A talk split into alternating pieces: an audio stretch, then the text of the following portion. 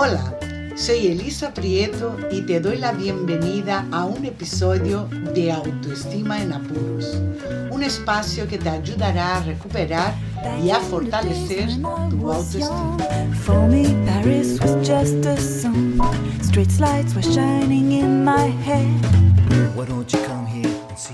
¿Qué tal estás? Hace mucho que no te pido nada, una semana exactamente. Si me llevas escuchando unos cuantos episodios, sabes que lo único, pero lo único que pido es que me sigas en Instagram y Facebook, que me des likes en la plataforma en que me escuchas. Si me escuchas en Spotify, dame un follow. Si te suscribes a mi newsletter a través de los ebooks que regalo, que me mandes emails dándome ideas para episodios, que me escribas contándome si te gustan mis episodios. Solo te pido eso, no te pido nada más. La relación ideal. Todo el mundo, o casi todos, queremos tener una relación maravillosa, la ideal para mí. Pero ¿cómo quieres tener una relación ideal con alguien cuando la convivencia y el diálogo, es decir, la falta de comunicación, está muy presente? No hay relación que dure cuando quieres tener siempre la razón, imponer tu visión, criterio y opinión como si fuera la única correcta. ¿Qué ganas con esto? Yo diría que no ganas nada, quizás una satisfacción momentánea de querer estar por encima. En tal caso, eso sería una lucha de poder. El mundo sería otro, mucho más fácil de vivir si respetáramos la visión y opinión de los demás. Sé que es complicado ponerse al otro lado de la barrera. No es fácil, sobre todo si uno no tiene costumbre de hacerlo. Esto se llama empatía, comprensión, entendimiento, respeto. Pero si no practicas con tu entorno y contigo misma, nunca podrás llegar a esta convivencia basada en la escucha y en el diálogo reflexivo para llegar juntos a una conclusión y acuerdos. Todas las relaciones ideales están basadas en el respeto, la empatía, el diálogo y en los acuerdos. Si no empatizas, no puedes entender a la otra persona, no puedes ver desde su perspectiva la problemática. En un taller intensivo que hice hace mucho de, fin de semana, entendí que es ponerse en los zapatos de la otra persona, es decir, empatizar, para ver desde su perspectiva. La que impartía el taller dio un ejemplo muy práctico sobre el tema haciendo un ejercicio. Imagínate que hay varias personas sentadas en círculo y en el centro hay una taza. Cada uno de nosotros debemos describir la taza que tenemos delante. Uno decía que la taza era sin asa, con un elefante dibujado en ella. Otro decía que era una taza con asa y que el dibujo era una flor. Uno veía la taza vacía, el otro veía la taza llena, dependiendo de dónde estaba situada la persona que observaba la taza. La taza, en realidad, estaba llena, tenía asa y un elefante y una flor dibujados. Era la misma taza para todos, pero cada una la veía desde su perspectiva y creían que la taza era como la veía. Si no te pones en el lugar de la otra persona, no puedes ver lo que ve ella. Si no empatizas, vas a querer convencer que la taza es tal cual la ves. Quieres tener la razón, pero la otra persona también la tiene, porque es lo que ve y cree que la taza es como la ve. Hay que pensar que dos personas pueden tener puntos de vista totalmente diferentes con respecto al conflicto o situación que resolver. Pero esto no significa que no se pueda llegar a un acuerdo. Hay que buscar entre las dos personas una tercera visión, para eso deberás describir tu taza con todo lujo de detalle, escuchar la otra visión y dialogando y reflexionando podéis llegar a un pacto que beneficie a ambos.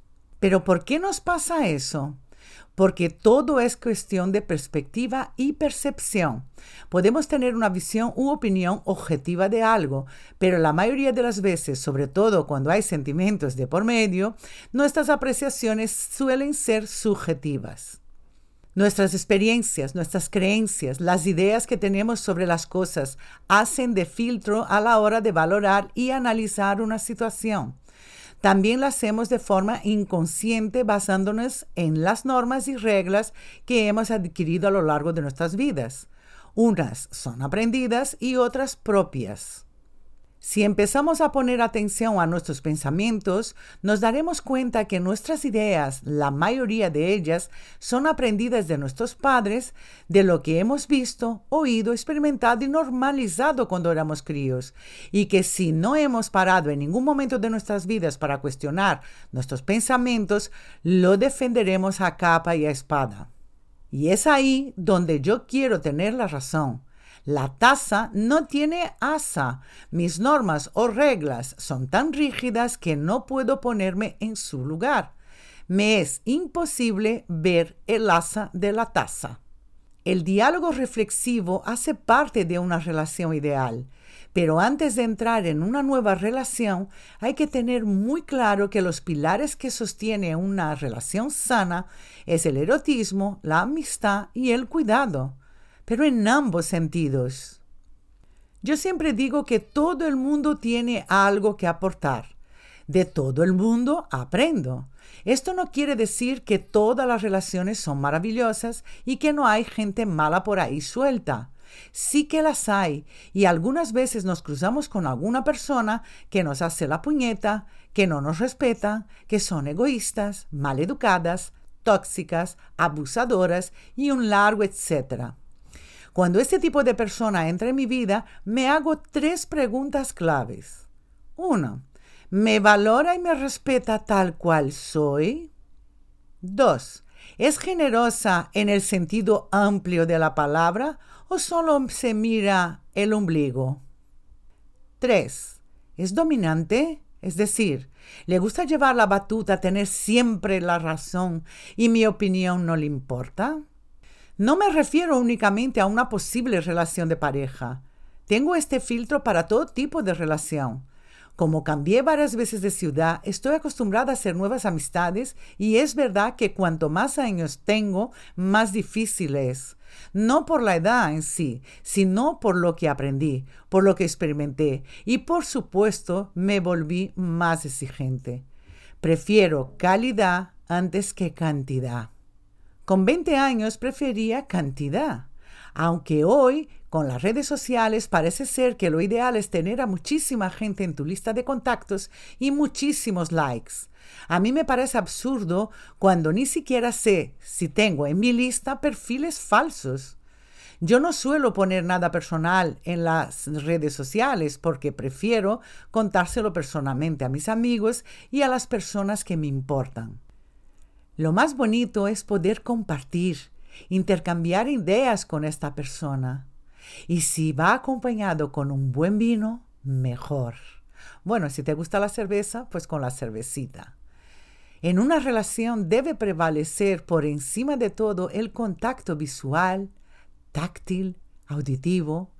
Me refiero a mirarse a los ojos, acariciarse con gesto de ternura, decir bonitas palabras, elogiar, reconocer lo positivo de esta persona que te acompaña.